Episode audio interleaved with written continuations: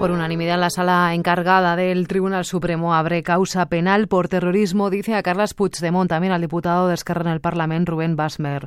Ambos por su vinculación con Tsunami Democratic, es por esa causa.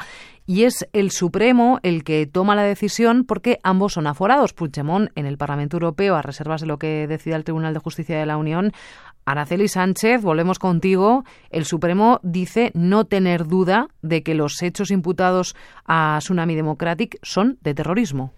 Sí, así es. El Tribunal Supremo sostiene que no hay dudas de la existencia de indicios de que Carles Puigdemont era el líder absoluto de Tsunami Democratic y de que los hechos investigados, como decías, encajan con un delito de terrorismo. Así que asume por unanimidad la competencia para investigar y, si procede, llegado el momento, enjuiciar tanto al expresidente catalán como al otro aforado el diputado catalán Rubén Wagesberg.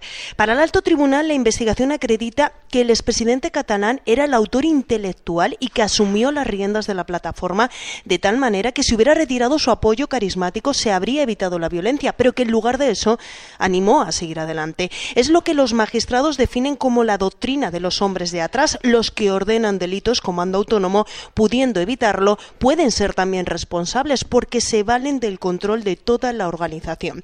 Los jueces destacan el hecho que desde el principio Puigdemont estuvo informado de la constitución del grupo organizado para subvertir el orden constitucional, mencionan las reuniones en las que participó en Ginebra, entre otras, y que se implicó en la campaña de promoción de Tsunami Democratic. Para acreditar el delito de terrorismo se basan en su propia doctrina de que el terrorismo callejero es aquel que persigue subvertir el orden constitucional, alterar la paz pública o provocar un estado de terror, como a su juicio fue el hecho de bloquear el aeropuerto del Prat, cortar la P7 y hacer concentraciones violentas en el centro de Barcelona. Y reprochan a los políticos y a algunos medios de comunicación que digan que el terrorismo es solo ETA o la yihad.